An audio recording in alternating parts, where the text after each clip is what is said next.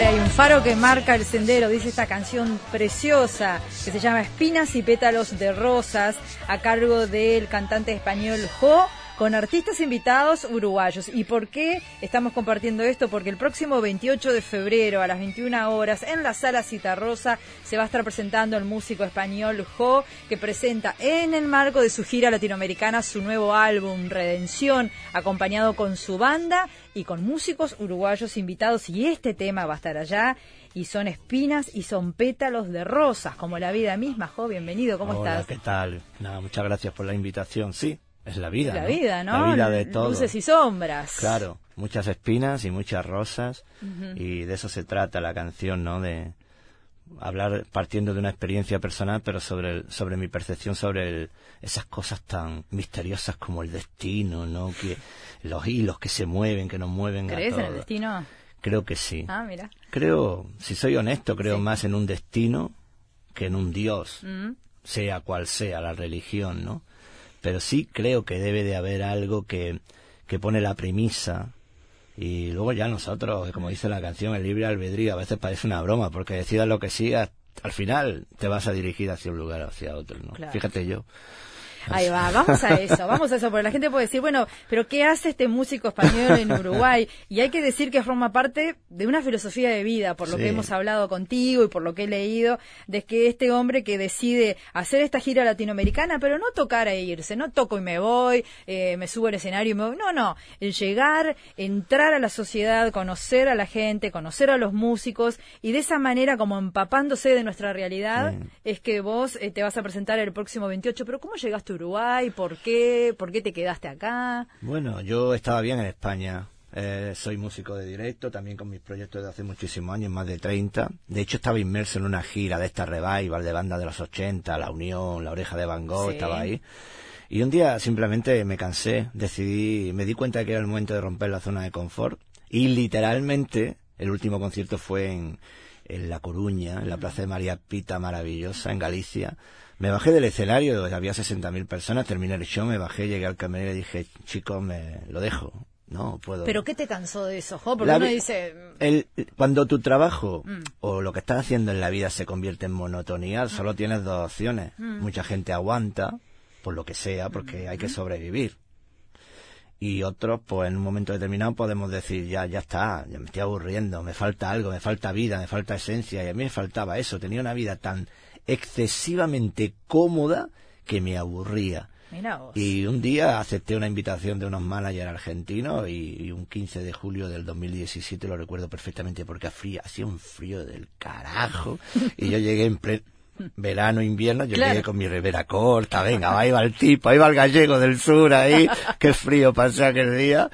Y me planté en Buenos Aires y dije, ¿por qué no? Venga, va. Y desde entonces voy danzando por este lado del mundo.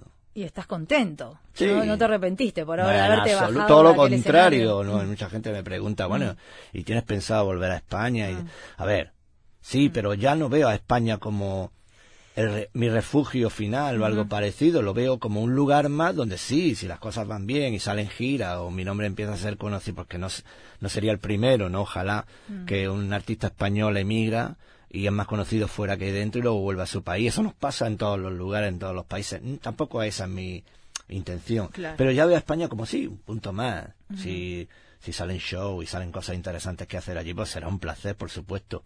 Y luego mi hijo vive allí. Claro. Mi hijo es mi mejor canción. El- Tenés el- un vínculo ahí es el main, por si mi hijo me necesita y me dice, papá, pues no hay Mm. nada más que hablar. Pero por lo demás, estoy a gustito, estoy avanzando y a gusto. Y a gusto. ¿Y cuándo llegás a Uruguay y te instalás?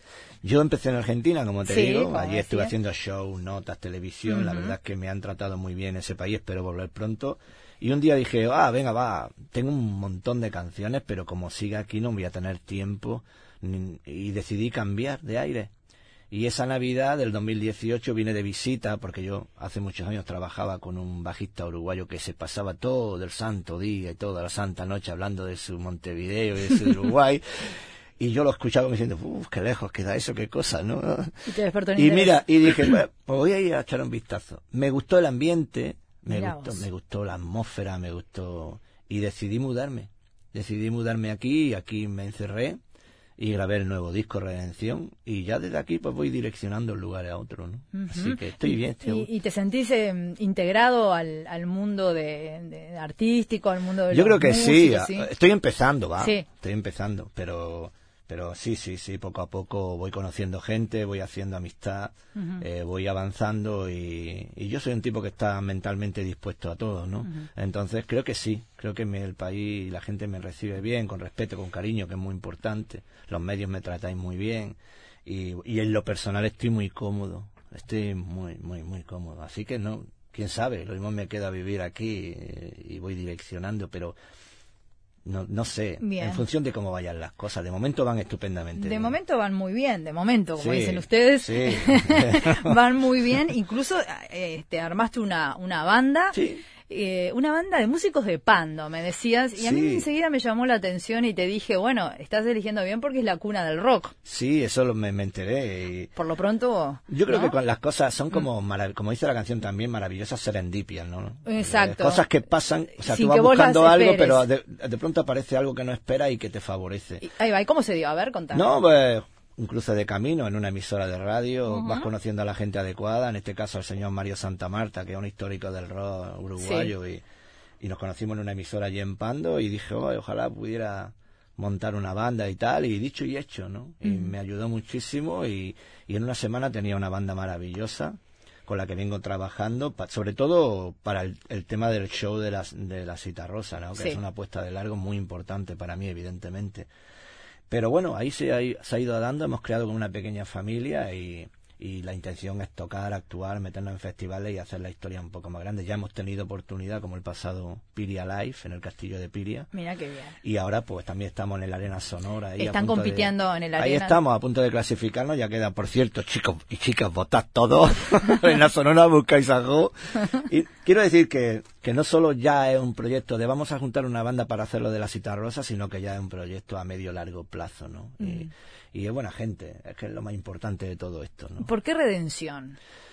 Esa palabra pesada. Sí, pero demasiado olvidada y es muy importante porque los seres humanos tenemos eh, la mala costumbre de, de, dejar que determinados momentos, circunstancias se conviertan en momentos, recuerdos, en cadenas, cadenas mm. que se nos lastran, que se nos pegan al cuerpo, a la mente y no nos dejan avanzar muchas veces. Eh, yo decidí cambiar de hecho, es lo que estoy haciendo. Decidí cambiar con todo eso, borrar todo, intentar mejorar como persona, como músico, lo que hay es lo que hay, no tampoco. Mm. Y, y perdonarme a mí mismo, ¿no? Y decir, voy a avanzar, voy a empezar de cero, voy a, voy a intentar hacer las cosas mejor o con, con más mm. pasión, con más ganas, ¿no? Un poco. Y mm. creo que es una palabra muy importante, quitándole ya el, aspecto religioso. No es eso por ahí, pero sí deberíamos de mirarnos al espejo y decir, analizar un poco y decir, oye, puedo mejorar esto, este recuerdo, esta historia está, me está lastrando demasiado, me la voy a quitar de medio y avanzar, sobre todo avanzar sin miedo, es la idea. Y todo eso que estás diciendo que es muy importante y que tiene que ver con, con tu estado anímico, pero también con algo interior, ¿no? Que decidiste cambiar, mejorar, mover piecitas allí internas, todo eso se ve reflejado, se va a ver reflejado en el repertorio que le vas a ofrecer a la gente. Sí, el disco Redención ¿De qué hablas? No cuenta cosas que no conozcamos todos. Quiero mm. decir, son sentimientos, pensamientos. Esto lo dicen muchos músicos porque ante todo somos personas. Yo cuento historias mías que me pasan, eso sí. Todo lo que hay escrito mm. son vivencias que, he sentido, que he pensado. Y intento que la gente se sienta identificada, no de una manera, no, no de una manera, eh, eh, digamos, eh, intentando convencer a nadie de nada, sino simplemente que se sientan identificados con las letras que son letras normales de la vida de cada uno y son historias, ¿no? Aparte de, del disco Redención, pues hay un montón de canciones nuevas como Espina y Pétalos de Rosa que acabamos de escuchar, que es algo especial, que no está en el disco, pero, la que la vamos, por supuesto, con los invitados. El final, el fin de fiesta en la Silla Rosa, donde estarán todos esos. Yo quiero decir quiénes van a estar. Hay gente muy querida acá, como eh, Tabaré Rivero, Alejandra Golf, El Gavilán, eh, Mario Santa Marta, Maxi Suárez, Guillermo Canavesi, Paulo Moreno, José Rodríguez. Me habías hablado de Mónica Navarro también. Mónica también creo que pueda estar, Cairo Herrera va a ha hecho un prólogo maravilloso. Mira. en fin, gente que, que es muy amable y muy generosa conmigo y desde el primer momento. Qué Hay bueno. muchos más, pero por temas de agenda, si no estaríamos 45 en el escenario. Claro. Tengo que decirlo, pero por temas de agenda y ese tipo de cosas no, no podrán estar, pero están ahí. Claro que ahí, sí. ¿no? Bueno, ¿y qué otro, qué, qué otra, qué otros temas va a haber en el repertorio? A ver, nuevos para ofrecer. Aparte de Redención, Sí. eh, va a haber temas también del nuevo álbum que edité cuando, lanz- cuando llegué a este lado del mundo. Se llama La Reina de los Quilombos. Lo Exacto. Lo, edité en, En Argentina. Argentina, Sí. pero es un disco muy vivo. Hay muchas canciones de ese, de ese disco que vamos a hacer y también pues canciones nuevas como Espina y Pétalos de Rosa o, o baladas como Gallego Mentiroso, cosas que no están todavía en un álbum, pero voy publicando en mi canal de YouTube, en Spotify, en este tipo de cosas Bien. porque mm, quiero seguir haciendo canciones, no puedo dejar de hacer canciones y no me gusta esconderlas, entonces las voy mostrando. No creo en eso de la industria de que el- tienes que sacar un single cada seis meses, un álbum cada año, yo no. Yo creo que la creatividad siempre tiene que estar visible para, para Sí. todo el mundo. Sin embargo, los músicos lo sienten, y las músicas como un peso, ¿no? Eso de, de tener que cada tanto ir presentando su obra, en definitiva. Por eso yo- Muchos lo sienten así. Una de las partes de mi liberación personal fue no atender a esas Mm. Bien, razones. bien. Yo trabajo a mí. Algunas, algunos me lo han dicho ya, es que las cosas son así. No, no, no. Precisamente romper la zona de confort es hacer las cosas como creas conveniente. Y como tampoco me preocupa una respuesta positiva o negativa, yo quiero estar contento con lo que hago. Bien. E intento que la gente sea feliz y se sienta bien con, con mi trabajo y mis canciones y conmigo primero como persona, ¿no? Claro. Entonces no entro en eso, no me preocupan los likes, ni los me gustan, ni esa historia. Simplemente yo muestro lo que hago y, y si a la gente le gusta y me sigue como está ocurriendo, pues fantástico. Genial, Jo. Eh, has compartido escenario con Los Rodríguez, mirá vos, Sí, qué uh. época. Tequila, bueno, Andrés Calamaro, con Joaquín Sabina. Sí, ¿Sí? sí. ¿Tenés una amistad con él? No, no amistad, pero sí hemos compartido escen- escenario mm, siendo grupo invitado algunas veces, artista y también en algunos apoyos de porque estos músicos tan grandes cuando llegan a determinadas ciudades pues echan mano Claro. de músicos locales, ese tipo de cosas, ¿no? Sí, pero, sí. pero bueno, sí he tenido oportunidad de, de compartir al menos ratitos, ¿no? Con nuestro- Mecano también. Sí. Con Loquillo, que enseguida que te vi me acordé de Loquillo, ¿no? Tenés tú un estilo así, una onda. Loquillo, Loquillo que quiere mucho Uruguay, que ha venido, que ha grabado acá también con Buitres, sí, Cadillac lo sé, Solitario. sé. Eh, ¿Te gusta? Sí. Claro, yo crecí con él. Mm. Yo cuando cuando empecé en la carrera musical, mi primera banda fue una banda de country y de rockabilly. Claro. Y mis referentes eran Loquillo, Los Trogloditas y Los Rebeldes. O sea, y más birras, que era una banda también muy conocida. de- y entonces, claro, yo era como él. Yo llevaba mi tupé, mis chamarras, Ahí con va. la bandera sudista, con los colgajos, con la... Yo no tenía una, una, una Harley Davidson, tenía una, no sé cómo la llamé, una moto pequeñita y tal de Sí. esta. Pero claro, todos queríamos ser como, como ellos, ¿no? Son los referentes y crecí con el rockabilly, con el, con el country. Luego la música ya me derivó al pop y al rock, ¿no? Claro, pero yo estaba... ¿Cuántos años tenés? ¿Se puede decir? Sí, 52 años. Claro, perteneces a una generación eh, muy efervescente también, ¿no? Donde eh, Los- los ochenta- eras igual que aquí. adolescente y tenías ese rock Claro. español maravilloso que marcó a la vez a muchos músicos uruguayos también, Sí, que iban a España o que se pasaban eh, cassette, como decíamos Por eso antes. te con- decía antes a micro Sí. cerrado que no hay tanta diferencia porque la edad, la, la época es prácticamente la misma y la línea igual que Claro. la línea de sangre. El, el rock nacional español, uruguayo, argentino, eso está ahí. Lo único que nos puede diferenciar es el acento con el que cantamos las canciones.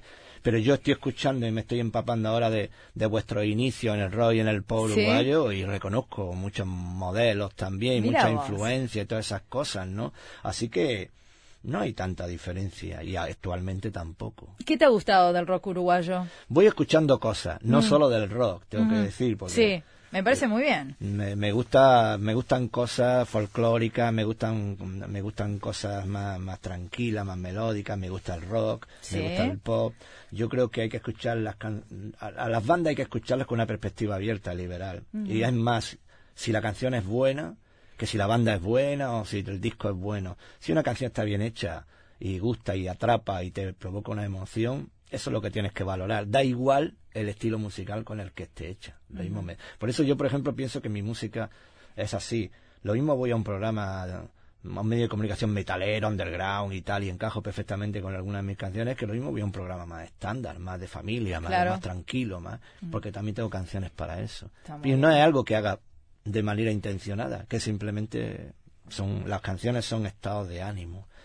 Y en un solo día cualquiera de nosotros podemos pasar por cinco o seis estados de ánimos diferentes y yo pues las convierto en canciones. Las convertís. eh, Vos dijiste por allí que el que escribe canciones sabe bien que nunca deja de hacerlo. No, yo soy consciente y muchas veces digo, ya no voy a escribir ninguna más, ya no tengo más ganas, ya está. Pero eso nos pasa a todos. Hoy Sí. no quiero, hoy no tengo ganas de hacer nada, hoy me cuesta el vivir, me cuesta un mundo, ¿no?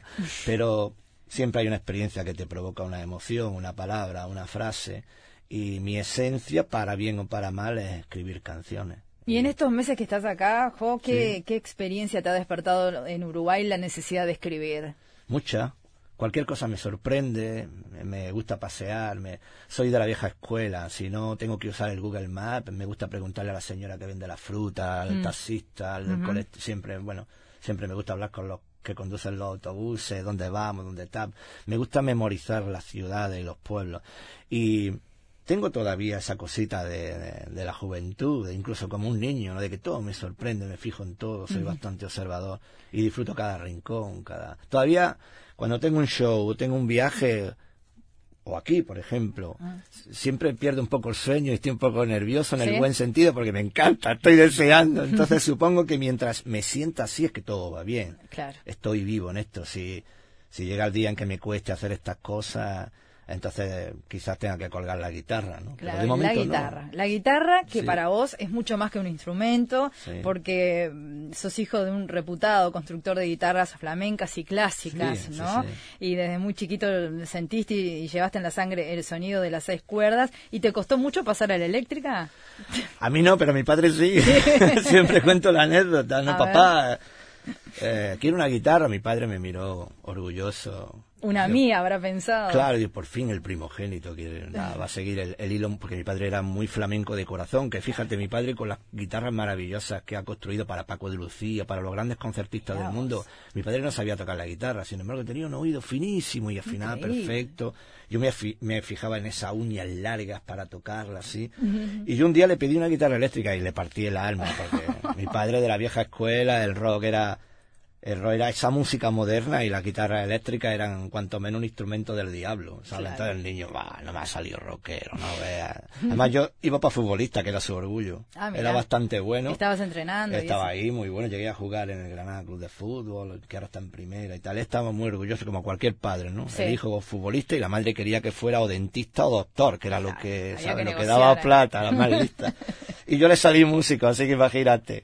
Pero aún así, un, un día en la hora del almuerzo llegó con una guitarra eléctrica y me Mira dijo, anda, bien. toma, toma y calla ya. Y a ver bien. qué eres capaz de hacer. Y ahí empezó todo. Y después se sintió orgulloso de ese hijo. No, artista. no sé si orgulloso o no, pero sí te puedo decir, y no es una crítica Mm. porque yo ado- adoro a mi padre, que en paz descanse, porque era de estos que, de la vieja escuela, que gruñía mucho, pero luego tenía un corazón muy bueno y muy Sí, claro. noble. Eh, nunca fue un concierto mío. Mira. Jamás. Pero yo creo que por orgullo, ¿no? Ese orgullo de la vieja escuela, de decir... Yo siempre se decía, tú quieres ir, tú quieres ir, pero eres muy orgulloso, ¿no? Y, y bueno, pues no fue. Pero bueno, yo lo sentía igual. Porque aquella guitarra, primera guitarra, me abrió las puertas. Me metí en aquella primera banda de rockabilly. Y, y si no hubiera sido así, quizás hubiera hecho otra cosa. Porque como buen geminiano se me dan bien algunas otras cosas, como pintar, como escribir, y todas esas cosas, ¿no? Pero aquella guitarra eléctrica me animó y, y me empujó y fue la que inició realmente todo. Te marcó el camino. Claro. Bien, Jo, bueno, vamos a recordar entonces eh, que el 28 de febrero estás trabajando intensamente para que ese día sea una fiesta, ¿no? En la sala Estoy muy Citarrosa. ilusionado y muy honrado por la oportunidad. Es una sala que tiene un peso muy importante, te imaginas con el nombre que lleva, la, la significación de esa sala para todos los uruguayos, ¿no? Yo lo sé y por eso te digo que estoy muy agradecido a, Claro. a que hayan tenido en cuenta mi trabajo. Todavía me pongo nervioso ahora cuando venía para acá andando y ver, verme ahí en la puerta. Y yo ¡oh, qué Ah. bonito es esto! ¿no? Como que te da, me tiene así un chute de, de, de adrenalina, tal. Me siento muy honrado y muy agradecido que me dé la oportunidad más en la sala grande, que esperamos llenar. La, verdad es que la venta de entrada va muy bien en Ticantel. Sí, Están digamos muy, muy eso. baratita, a Cien- 220 pesos ahora y 300 el día de, del show. Ajá. Muy asequible para todo el mundo. Sí. Y ahí voy a estar con toda esta banda maravillosa que son, si me permite nombrarlo, por supuesto. Mario Santa Marta al bajo, Paulo Moreno a la guitarra solista, Facundo Andrea a la batería y nuestras maravillosas Eliana y, María Belén a los coros. Y además, pues va a estar toda esta gente. Espero que puedan estar todos por la agenda, los invitados. Los Tabaré, invitados. Alejandra y, y todos los Bien, demás. para cantar espinas y pétalos de rosas. Sí, ¿no? además alguna cosita más, alguna sorpresa más que estamos preparando, pero sí, Espinas en la presentación oficial también. ¿no? Estamos Bien. preparando el videoclip, que en unos días también estará disponible. En fin, muchas cosas. Decime una cosa, y si yo te pido ahora que para despedirnos nos toques algo, ¿podemos? Podemos. Ah, buenísimo, ¿tenés todo allí pronto? Sí, vengo con mi engreída, mi acústica. Ahí va. A ver, ¿qué vas a, a- a cantar? Es una canción de redención que se llama Sapo y Culebra y es ese momento que te decía de levantarte, mirarte al espejo y Hmm. intentar retratarte a ver qué va bien, qué va mal, ¿no? Bien. Siempre he presumido de ser una buena persona que pasará por este mundo como si no hubiera estado nunca aquí. Es mentira eso de que en la vida todo se perdona. Sobre todo si te han hecho sufrir tanto como a mí. He puesto música a las tragicomedias que la vida me ha puesto. Terapias de duchas frías para un loco que intenta ser feliz. Es verdad eso de que nadie me recordará cuando haya muerto. Sobre todo si te han hecho sonreír, tampoco como a mí. No puedo dormir, maldito seas insomnio. Que me lleve el demonio a ver si ardo de una vez. No puedo dormir, me pudro bajo la tierra y en mi lengua se retuercen los sapos y las culebras. Y en mi lengua se retuercen los sapos y las culebras. No puedo dormir,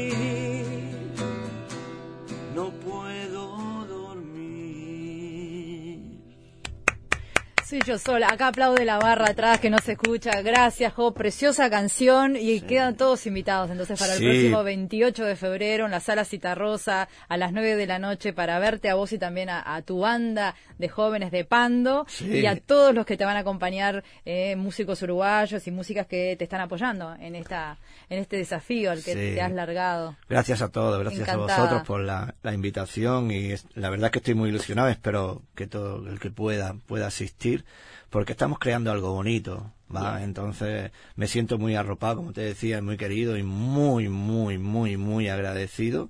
Y nada, pues como no me echéis a patadas, no me voy a ir de De aquí ninguna nunca. manera. Así que gracias a todos. Gracias a ti, un gusto, ¿eh?